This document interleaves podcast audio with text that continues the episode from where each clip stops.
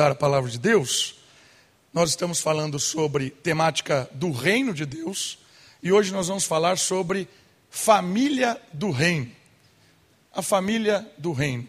O que é a família do reino de Deus? O texto base de hoje do nosso estudo é Efésios capítulo 5, do versículo 21 ao versículo 33.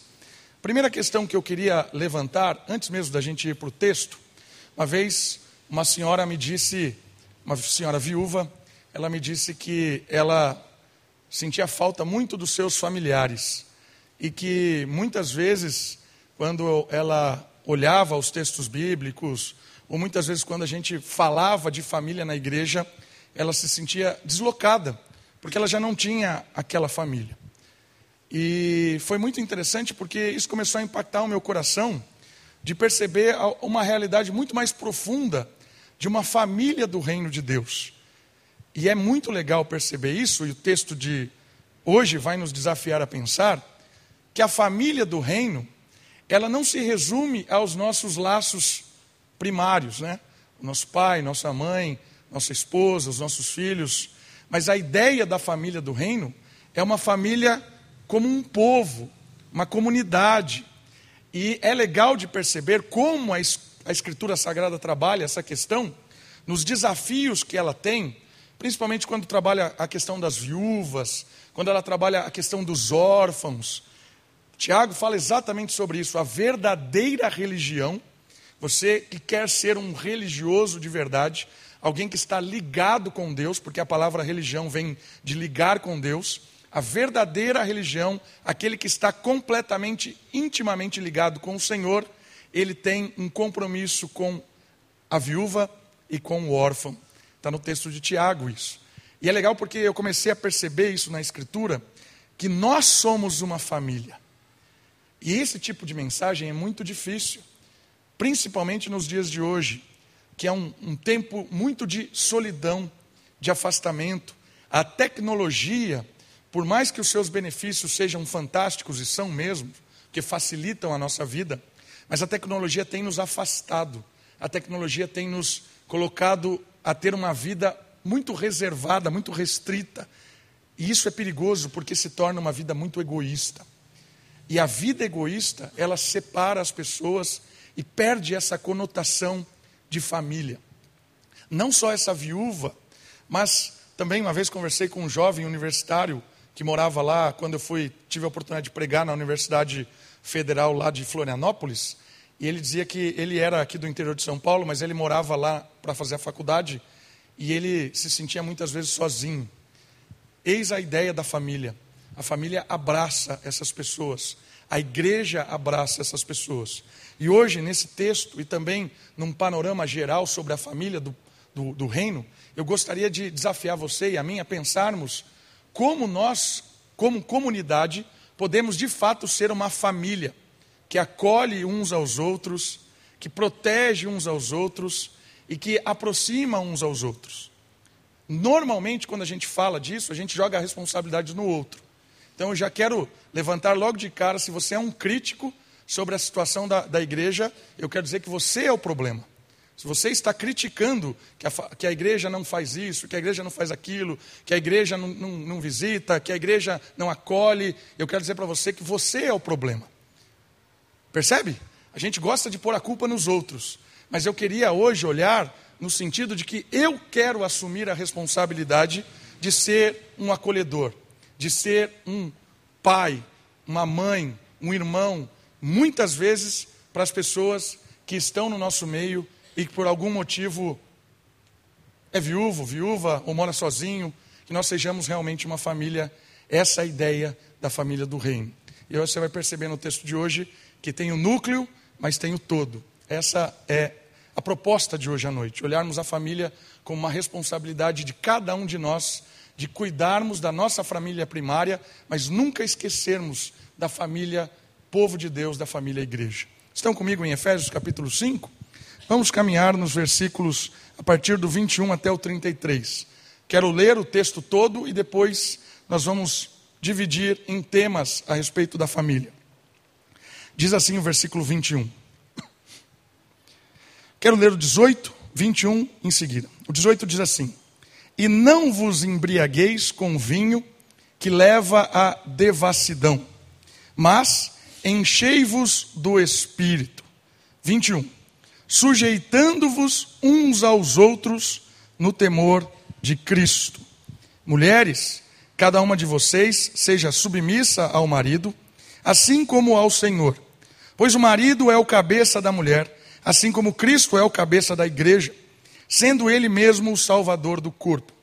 Mas assim como a igreja está sujeita a Cristo, também as mulheres sejam em tudo submissas ao seu marido. Maridos, cada um de vós ame a sua mulher, assim como Cristo amou a igreja e a si mesmo se entregou por ela, a fim de santificá-la, tendo-a purificado com o lavar da água pela palavra, para apresentá-la a si mesmo como igreja gloriosa, sem mancha, sem ruga, nem qualquer coisa semelhante, mas santa e irrepreensível. Assim, o marido deve amar sua mulher como ao próprio corpo. Quem ama a sua mulher, ama a si mesmo. Pois ninguém jamais odiou o próprio corpo, antes alimenta-o e dele cuida. E assim também Cristo em relação à igreja. Porque somos membros do seu corpo. Por isso, o homem deixará pai e mãe e se unirá à sua mulher, e os dois serão uma só carne. Esse mistério é grande, mas eu me refiro a Cristo e à igreja. Entretanto, também, cada um de vós ame sua mulher como a si mesmo, e a mulher respeite o marido. Filhos, sede obedientes aos vossos pais no Senhor, pois isso é justo.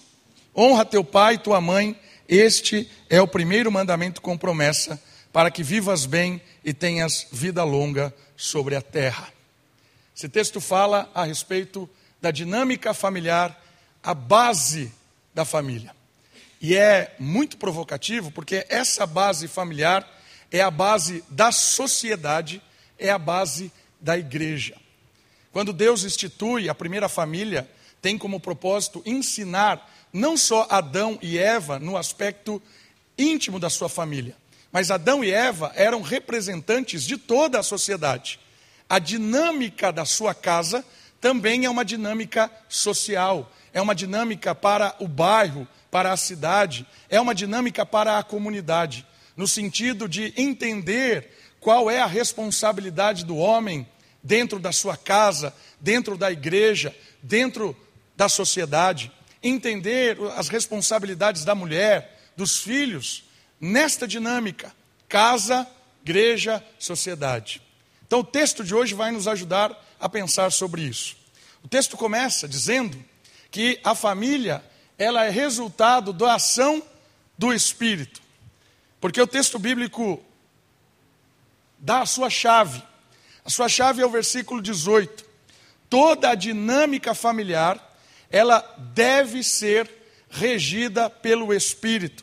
O versículo deixa muito claro: Não vos embriagueis com o vinho, do qual há devassidão, ou do qual há separação, mas enchei-vos do Espírito. Ali no slide, nós temos a dimensão do fruto do Espírito: amor, alegria, paz, paciência, benignidade, bondade, fidelidade, mansidão, domínio próprio.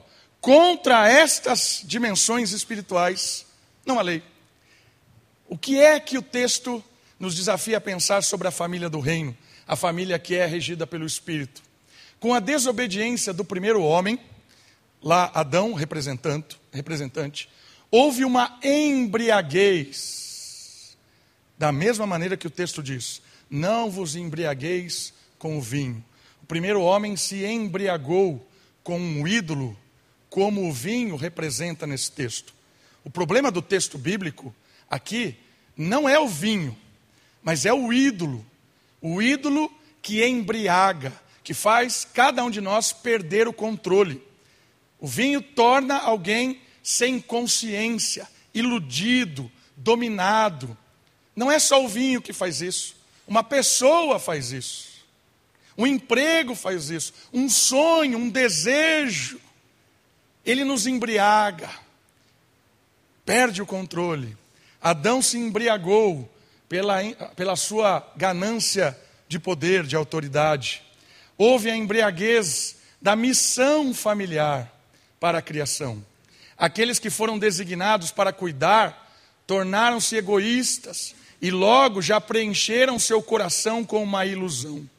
O reino é a chegada do Espírito para acabar com o desalinhamento familiar.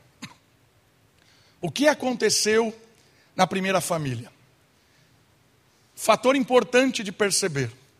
Qual é a missão da família? Muitas vezes nós vamos para o texto de Gênesis, que conta a história de que Adão estava só e Deus diz para ele que não era bom. Nós achamos que a ideia de solitude de Adão, ou de solidão, tem a ver porque ele estava tendo alguma falta no sentido amoroso. Quantas vezes eu já vi as pessoas dizendo isso? Olhava lá os animaizinhos, todos tinham o seu par amoroso.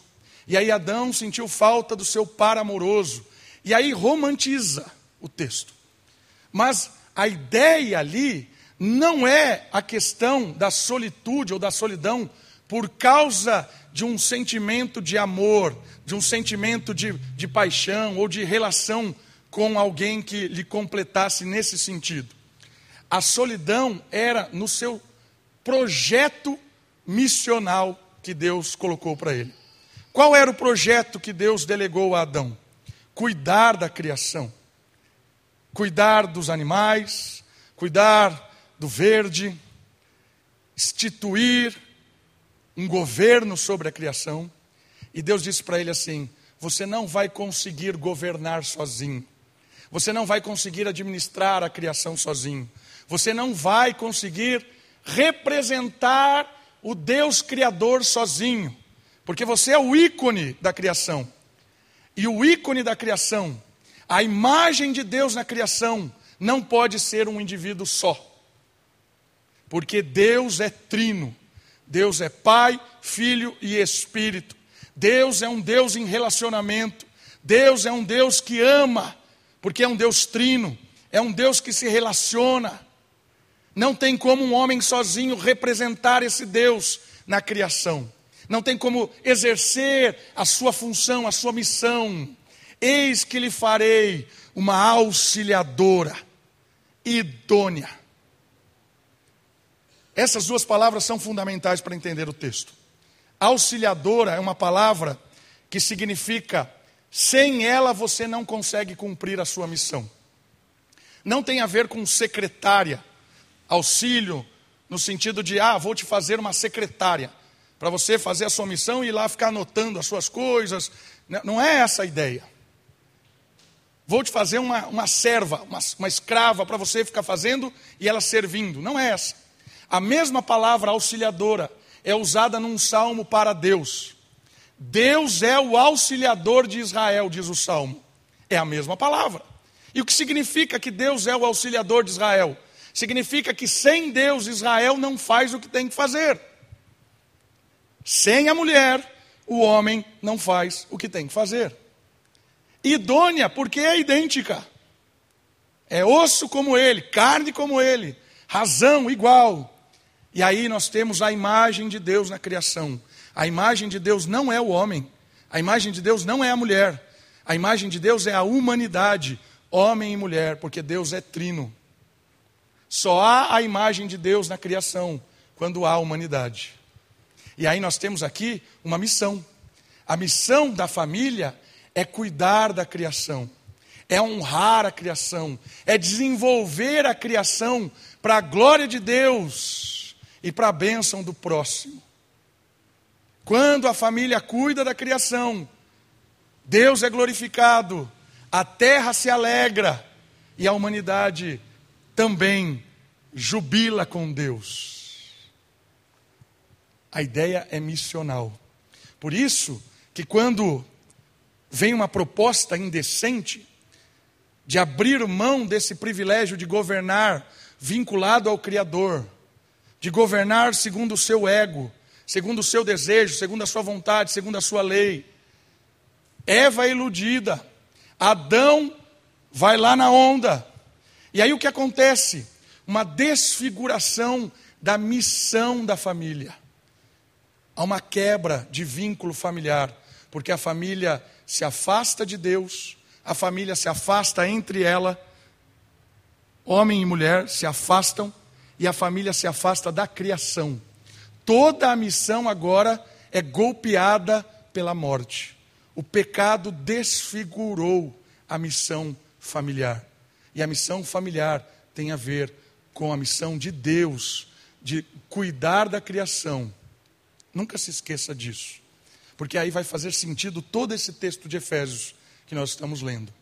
O Espírito Santo que vem, ele vem para tirar a embriaguez de Adão, que se iludiu com o poder, se iludiu com a proposta, ficou embriagado. Ele e Eva. O Espírito vem para tirar a embriaguez do nosso coração, de achar que nós casamos para ter felicidade, nós casamos para nós mesmos, casamos para nos sentir completo, casamos por causa da nossa intenção. Isso é egoísta. Por isso que muita gente hoje despreza o casamento, porque entende que o casamento vai atrapalhar a sua carreira, vai atrapalhar os seus estudos, vai atrapalhar a sua condição de chegar numa, numa realidade financeira estável. Quantos jovens dizem isso? Ah, só vou casar quando, quando eu tiver estabilidade financeira. Isso é uma fraude, porque o casamento não é a respeito disso. Enquanto eu e você acharmos que a missão aqui nessa terra é individual, nós vivemos o ego. Adão estava só, isso é, Deus diz que é ruim. É ruim. Perceba, o casamento não é uma questão de satisfazer o ego. A auxiliadora, a mulher, o homem, tem papel complementar. Por isso que quando o Espírito vem, o Espírito reconfigura o nosso coração para entender que eu caso com alguém para seguirmos servindo ao Senhor, servindo um ao outro, cumprindo a missão de Deus de governar a criação, abençoando as pessoas, glorificando a Deus. Percebe? O Espírito transforma o ego. Por quê? Porque a partir do Espírito eu amo a Deus de forma correta, eu amo a mim mesmo de forma correta, eu amo o próximo de forma correta. O Espírito, ele faz eu me aproximar de Deus, me aproximar da minha esposa, me aproximar da criação. A morte separa, o Espírito traz de volta, porque o Espírito é amor, bondade, benignidade, alegria, domínio próprio. Essa é a ideia do Espírito. E o mais fantástico disso é que essa base familiar, ela é a base social. Por que é a base social? Porque os princípios não estão só sobre Adão e Eva, estão sobre a humanidade. Por isso, quando nós temos uma viúva na igreja, a igreja supre o papel de família, de marido, supre o papel de filho, supre o papel de esposa para um cara que fica viúvo. Essa é a ideia da igreja, porque nós nos complementamos, essa é a ideia de humanidade. A humanidade faz com que a morte perca o seu efeito de separação, de tristeza, de dor, porque a igreja acolhe pessoas. Olha que fantástico isso. Não é bom que o homem esteja só, nem hoje é bom. Mas ainda hoje a morte continua nos separando. Tem pessoas separadas por causa do pecado, tem pessoas separadas por causa da morte, tem pessoas separadas por distância, mas o Espírito nos aproxima.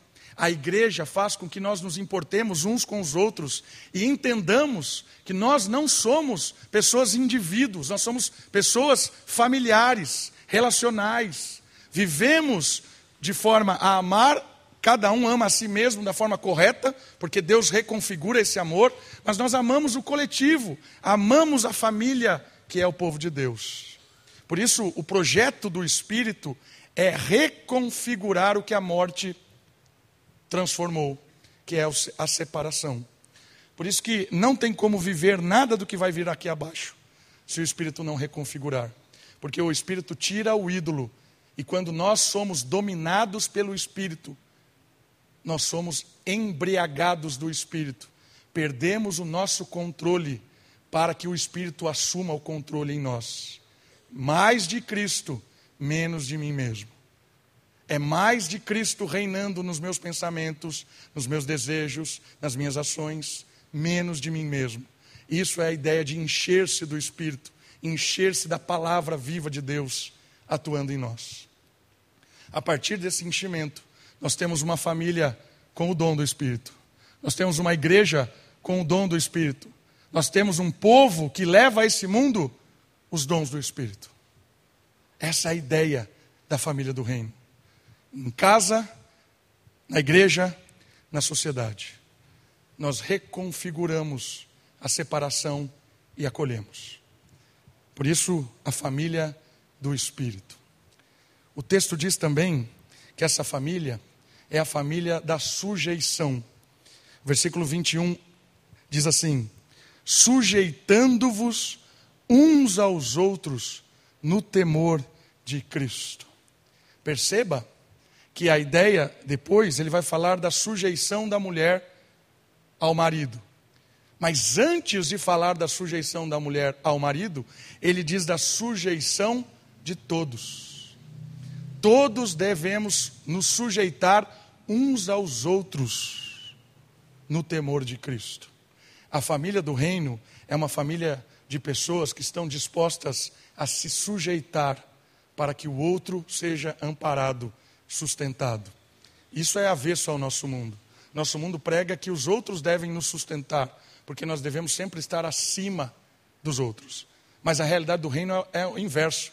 Nós devemos nos sujeitar aos outros. Essa é a dinâmica. Olha só, Jesus Cristo é o exemplo maior de sujeição e submissão. Ele abriu mão da sua glória para um resgate transformador.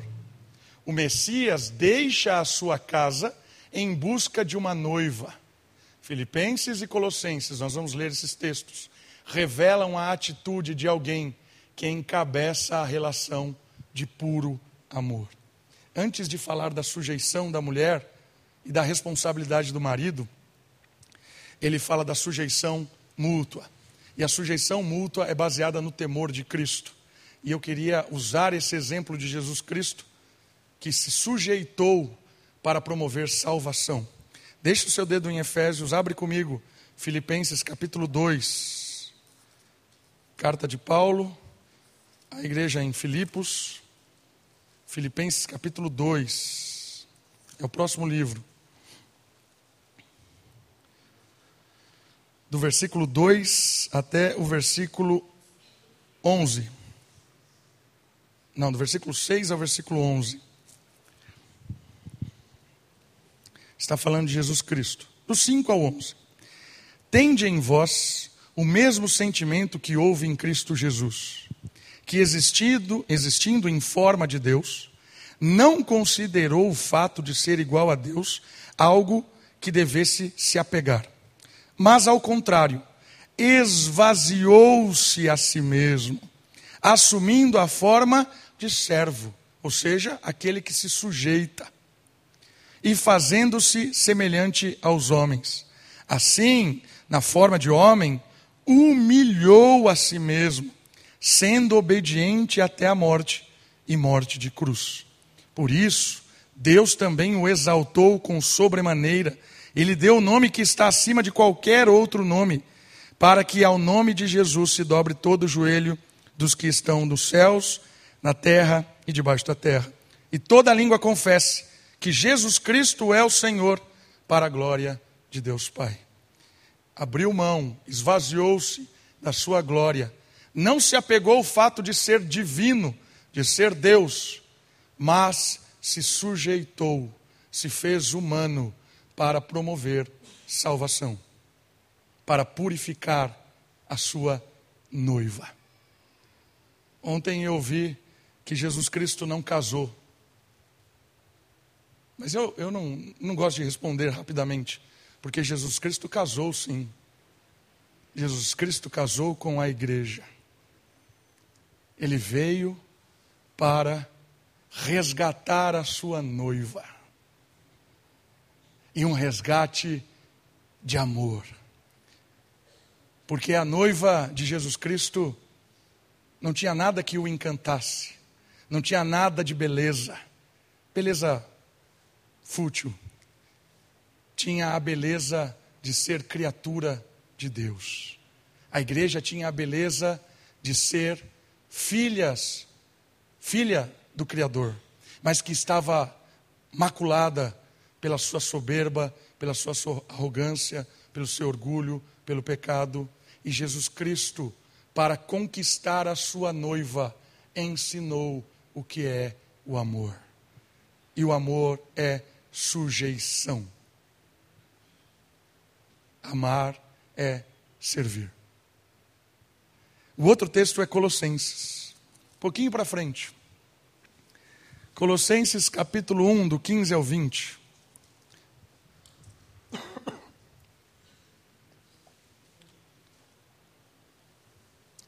Colossenses, próximo livro, capítulo 1, 15 ao 20. Ele é a imagem do Deus invisível, o primogênito sobre toda a criação, porque nele foram criadas todas as coisas nos céus e na terra, as visíveis e as invisíveis, sejam tronos, sejam dominações, sejam principados, sejam poderes, tudo foi criado por ele e para ele. Ele existe antes de, antes de todas as coisas e nele tudo subsiste. Ele também é a cabeça do corpo, que é a igreja. É o princípio, o primogênito dentre os mortos, para que em tudo tenha o primeiro lugar, porque foi da vontade de Deus que nele habitasse toda a plenitude, e havendo feito a paz pelo sangue da sua cruz, por meio dele reconciliasse consigo mesmo todas as coisas tanto as que estão na terra como as que estão no céu. Jesus Cristo veio resolver o problema do ego, do orgulho, da arrogância, da separação. E ele veio resolver da forma prática, visual. Ele não só discursou, ele fez. Por isso que Paulo diz assim: que o amor não é só um sentimento. 1 Coríntios capítulo 13. O amor também não é só uma atitude. O amor é a expressão de Jesus Cristo.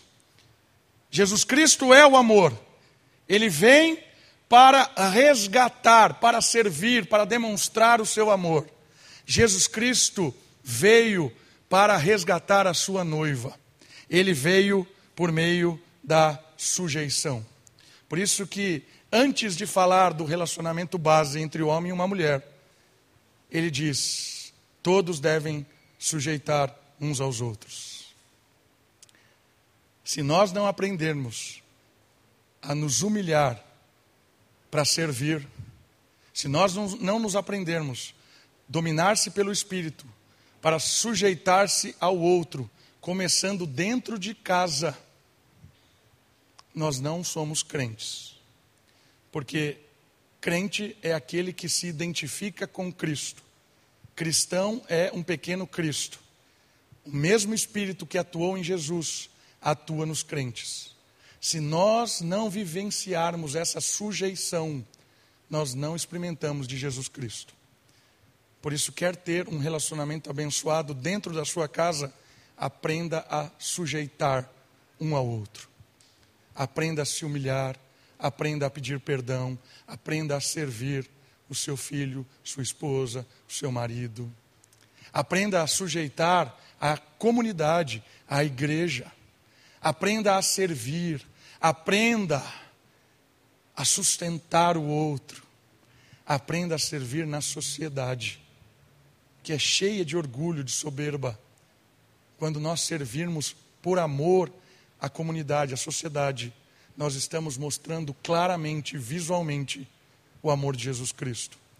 A sujeição é o nosso exemplo. A família de Deus é uma família que se sujeita, que obedece, que ama. Na prática. O texto ainda ensina que a família do reino é uma família da purificação. Olha só, Paulo, em meio a uma sociedade em que enxergava a mulher como inferior e impura diante do homem, revela que há uma realidade de complemento e pureza baseada na ação de Jesus Cristo para com as mulheres. Estas, por meio de seu auxílio, tornam-se possível a missão.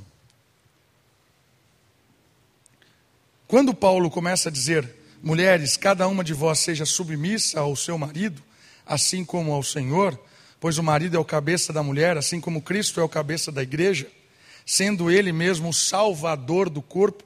Mas assim como a igreja está sujeita a Cristo, também as mulheres sejam sujeitas em tudo, submissas ao marido, tem a ver com purificação.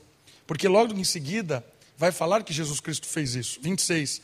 A fim de santificá-la, tendo purificada com o lavar da água e pela palavra. Ou seja, a mulher, ela complementa a missão do marido, ela está sujeita ao marido, ela está debaixo da representatividade do marido. Por quê?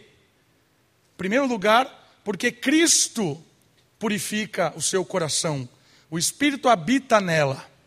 Em segundo lugar, porque ela é base de sustento à missão daquela casa. Porque ela está sujeita à responsabilidade do marido. Porque o homem é aquele que cumpre a missão de Deus. A sujeição é a mulher de baixo, sustentando, guardando, protegendo, fazendo com que o seu marido esteja pronto a tomar a atitude de liderar. Aqui é o pulo do gato. Liderar o quê? Tem gente que acha que a sujeição é aos sonhos do marido.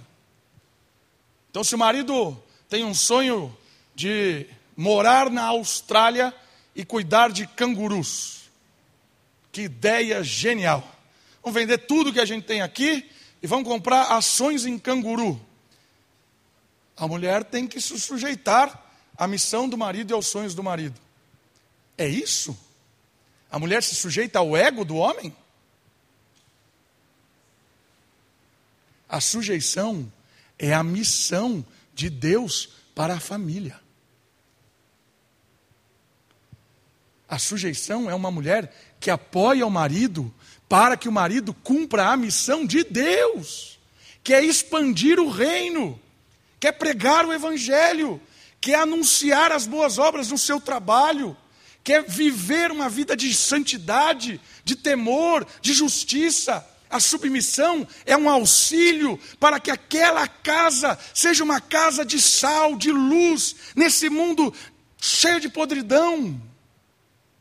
É uma mulher que sustenta, que apoia, que vai atrás, que vai junto, que vai do lado, que vai à frente às vezes, apoiando, dando tudo de força, para que o marido cumpra a missão de Deus, não a sua missão.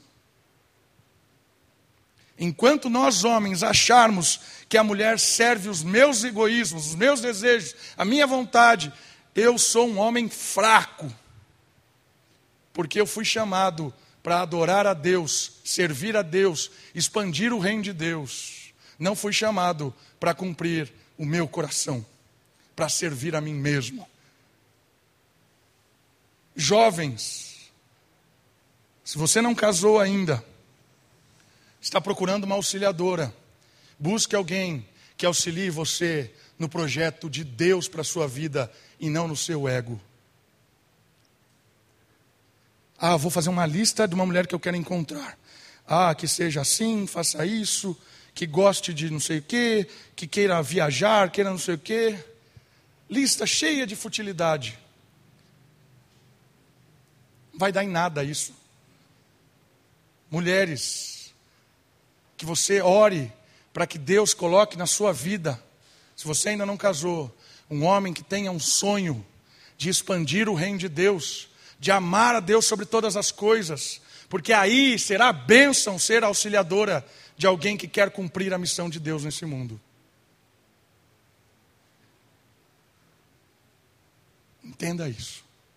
Se você ainda não casou, você tem uma chance de orar por isso. E se você já casou? Mulher, como lidar com um homem egoísta? Está o texto lá. 1 Pedro 3, 1 e 2. Deixa o seu dedo em Efésios, deixa o seu dedinho em Efésios. Vamos para Pedro. Como lidar com um homem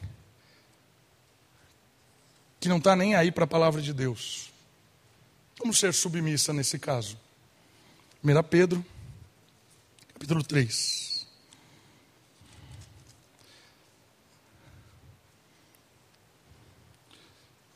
Estão comigo? 1 Pedro 3.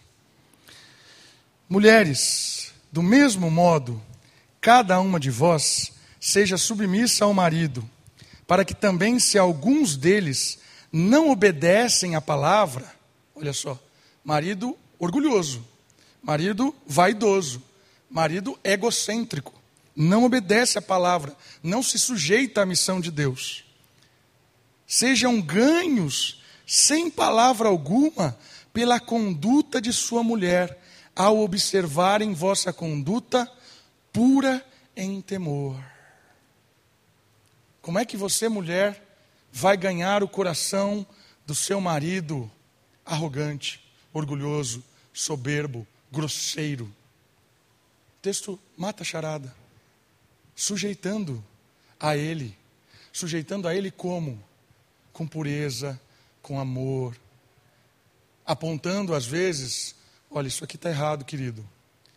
Mas muito mais com atitude de respeito, atitude de cuidado, de amor, demonstrando para ele que o Espírito enche o seu coração. E é extraordinário esse texto porque ele diz assim: ao observarem vossa conduta, quando observam a sua conduta, sejam ganhos sem palavras. Não adianta ficar gritando, esperneando, impondo. Não adianta. Não adianta. Mas com temor, tremor, oração, humildade, ganha-se o coração de qualquer marido.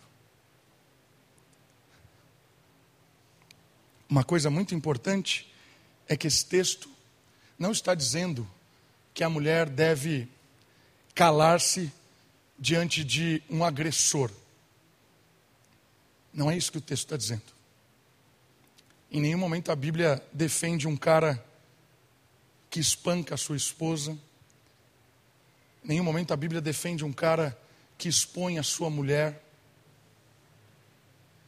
Em nenhum momento a Bíblia defende esse tipo de coisa.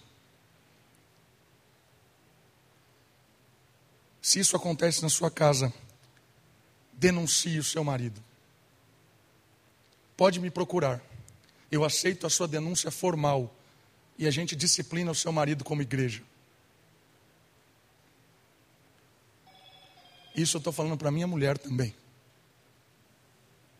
Se eu faço isso, me denuncie. Porque não é isso. O que o texto está trabalhando são maridos embriagados pelos seus ídolos estão embriagados pelo trabalho, pelo sucesso, pela carreira, pela fama, abrem mão da comunidade, abrem mão de um monte de coisa, estão perdidos.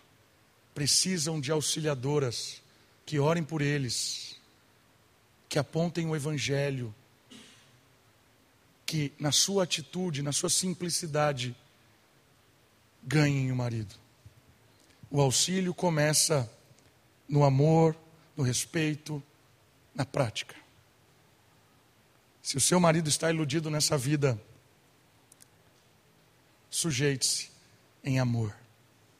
Ensine a ele o que é o cristianismo cada dia da sua vida. Voltando para Efésios, a família, além de purificação, purificada, porque a mulher é purificada pelo marido e ela também purifica o marido, com a sua atitude. Né? A família do reino também é uma família do amor sacrificial. Do amor sacrificial. Porque nós lemos o texto, né? 25: Maridos, cada um de vós ame a sua mulher, assim como Cristo amou a igreja e a si mesmo se entregou por ela, a fim de santificá-la tendo purificado com o lavar da água, para apresentá-la a si mesmo como igreja gloriosa, sem mancha, sem ruga, nem qualquer coisa semelhante, mas santa e irrepreensível. Assim o marido deve amar sua mulher como ao próprio corpo, quem ama a sua mulher ama a si mesmo. Pois ninguém jamais odiou o próprio corpo, antes alimenta-se, cuida, e assim também Cristo em relação à igreja, porque somos membros do seu corpo. Olha lá o slide.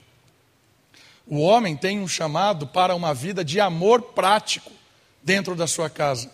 Amar é identificar os anseios e as necessidades da esposa e se dedicar para que ela possa crescer e amadurecer diante do Senhor e da missão.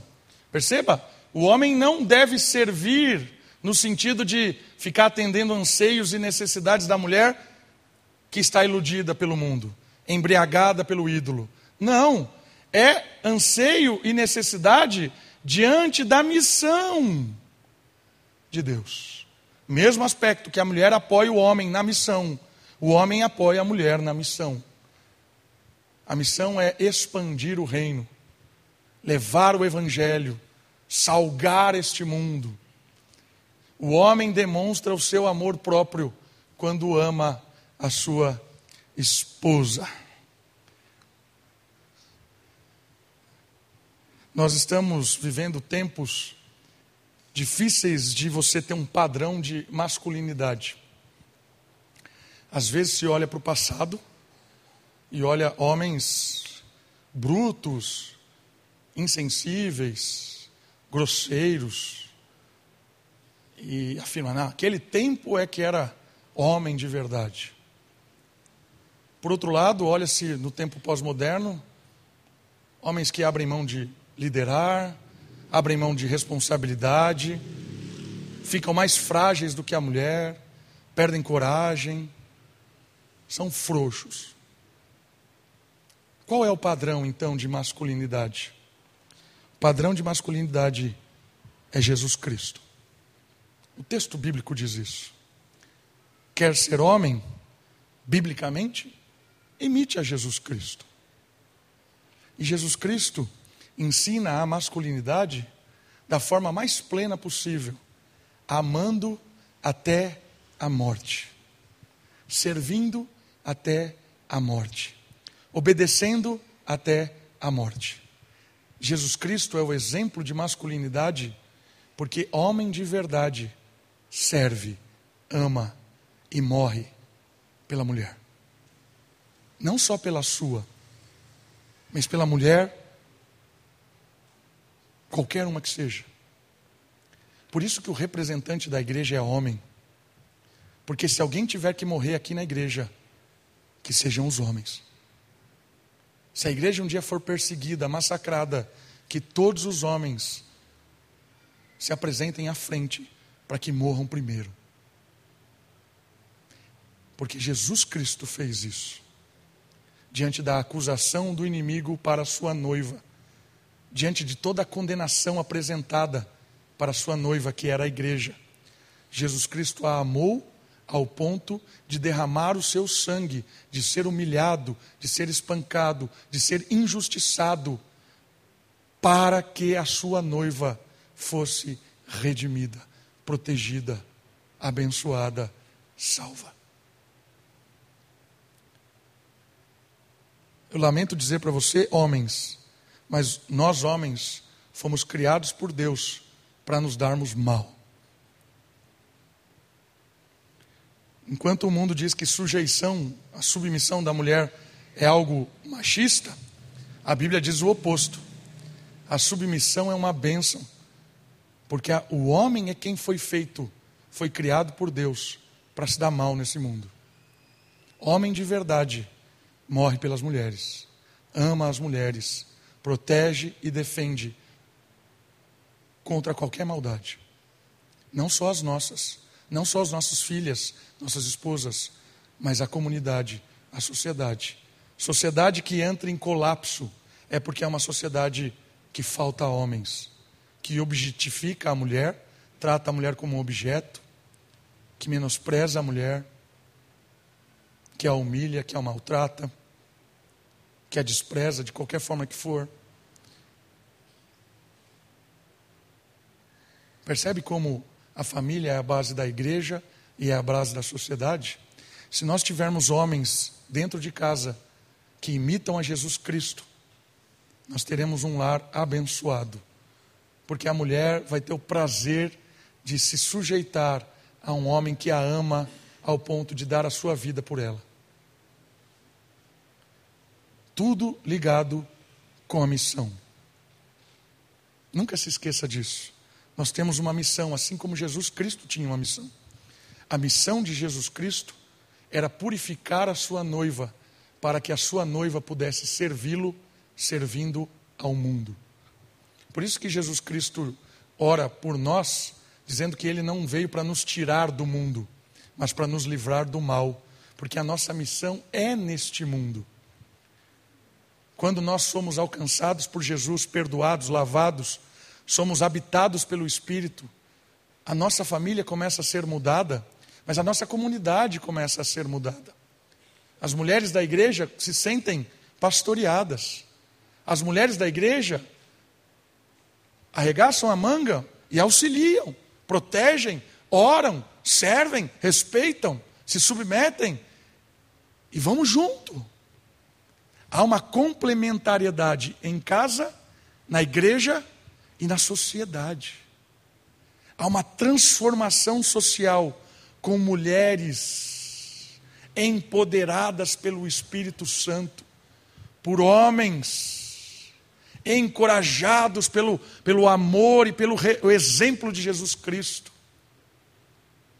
por uma igreja amada, perdoada e direcionada para fazer deste mundo um lugar novo, um lugar onde há esperança, onde há perdão e recomeço.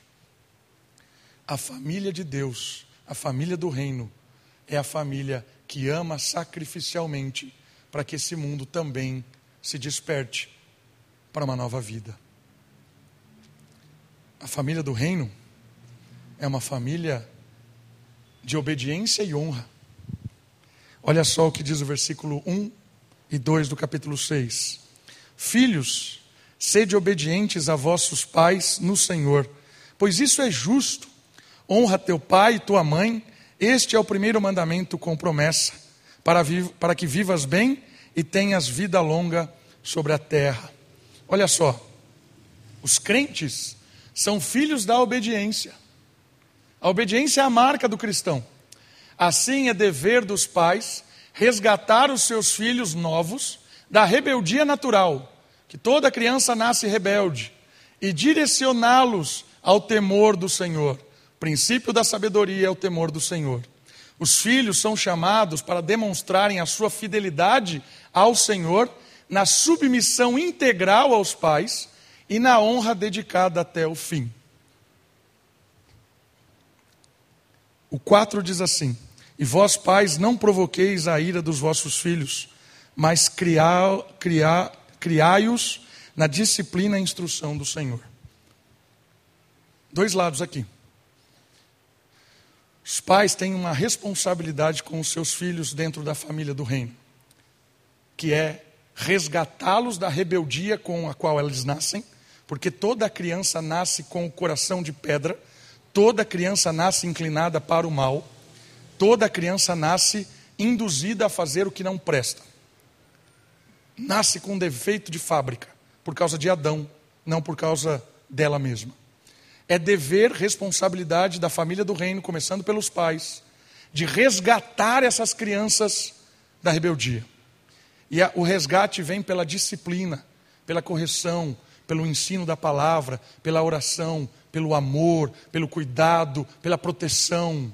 A criança se sente acolhida, amada, direcionada desde que nasceu. Responsabilidade dos pais.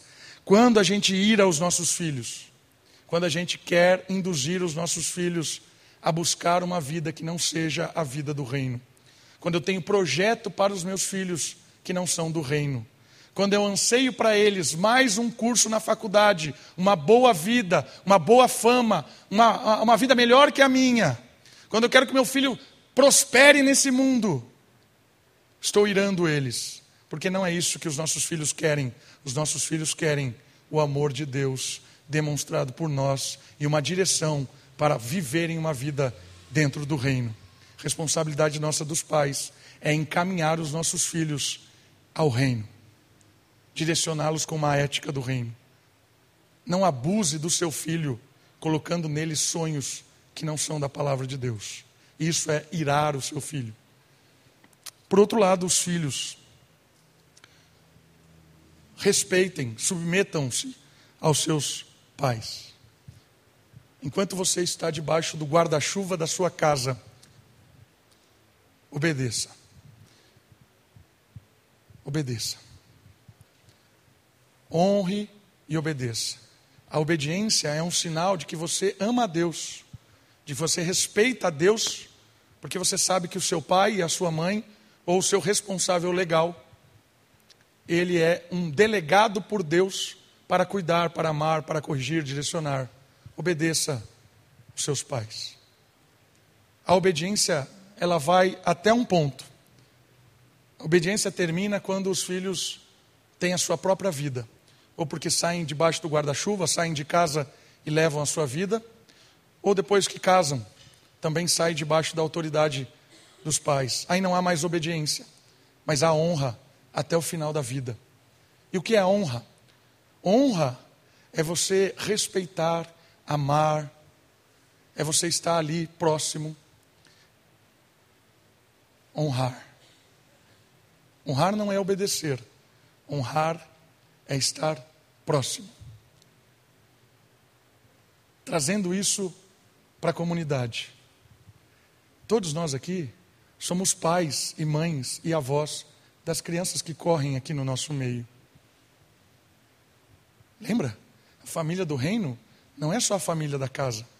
Nós temos como responsabilidade pastorear, amar, cuidar, direcionar, dar exemplo para as crianças. Cada criança da Moriá é responsabilidade nossa. Somos pais dessas crianças. Olha que fantástico isso. E aí se estende para a sociedade. É nossa demonstração do amor da família do reino quando nós amamos as crianças deste mundo e queremos que elas experimentem do amor de Deus, do perdão, do recomeço, do carinho do Evangelho. A família é a base, a igreja são as paredes e a sociedade é o telhado da missão.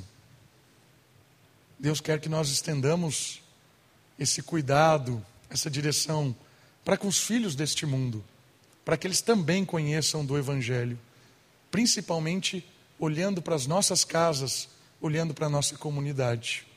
E por último, a família do reino, ela é baseada naquele princípio que está no versículo de Efésios 5,31. Por isso o homem deixará pai e mãe, unirá a sua mulher e os dois serão uma só carne. Deixar pai e mãe, unir-se à sua esposa, tornar-se uma só carne, é o vínculo de uma família. Este deve ser vivenciado em temor ao Senhor e sujeição um ao outro. Os filhos participam deste vínculo por um tempo e devem ser treinados para que em breve possam viver esta graça. A família do reino é uma família baseada nesse princípio. O homem deixa pai e mãe, a mulher deixa pai e mãe e constitui uma família. Não há mais agora a obediência, mas sim a honra. O homem une a sua esposa, a mulher une ao seu marido. Isso quer dizer que eu digo sim para alguém e digo não para todas as outras. É exclusividade. Família é exclusiva. Marido é exclusivo da esposa, a esposa é exclusiva do marido. E tornar-se uma só carne é ter uma vida de complementariedade na missão de Deus. Não há mais segredos, não há mais mistérios, há uma complementariedade total, uma união total. Um conhece o outro plenamente. Este é o vínculo familiar. Deixar pai e mãe, unir-se à sua esposa, tornar-se uma sua carne. E aí os filhos caminham um tempo dentro desse vínculo e depois são como flechas atiradas para que também constituam sua família. A família do reino é baseada na história de Jesus Cristo, na ação de Jesus Cristo para com a sua noiva. Que você e eu possamos olhar para Jesus Cristo e cumprir o nosso propósito, como homem, como marido, como pai. Que você, mulher, possa olhar para Jesus Cristo, para olhar para a igreja e perceber que a sujeição é uma questão que tem tudo a ver com Jesus Cristo. Tem a ver com, a, com Deus que não se apegou na sua semelhança à divindade, sendo a própria divindade, mas auxiliou ao ponto de purificar, salvar. A mulher é um apoio fundamental na complementação da família. E que os filhos sejam bênção na obediência, no temor, na honra. E que isso não se redunde à sua própria casa, que isso seja derramado para a comunidade. Que aqui tenhamos homens que se importam com as mulheres da Moriá, viúvas, solteiras, divorciadas, casadas, que nós, homens, protejamos as mulheres dessa comunidade. Mulheres, que vocês sejam auxiliadoras dos homens dessa comunidade, apontando a direção, com o seu exemplo, com o seu respeito, com o seu temor a Deus. Que dentro da comunidade as mulheres são indispensáveis, porque são mulheres que amam a Deus acima de tudo e apontam sempre a direção correta, palavra abençoada. E que isso se estenda aos filhos, às crianças da nossa comunidade, preparadas cada dia mais com a palavra e com a oração, para ser bênção também no reino de Deus, ser bênção hoje e no futuro. Vamos orar por isso? Baixe sua cabeça, feche seus olhos, ore ao Senhor, ore pela tua casa, ore para que nosso coração não seja egoísta e se resuma apenas à nossa casa mas que expanda para as casas da comunidade. Ore pela nossa sociedade, para que nossas famílias, nossa comunidade, sejam luz para esse mundo de tantas famílias desestruturadas, de tantas pessoas clamando por um cuidado, por um acolhimento, para que nós sejamos pontes do amor de Deus neste mundo. Ore ao Senhor, vamos orar, vamos ter um tempo de oração silenciosa e depois vamos louvar ao Senhor com um cântico.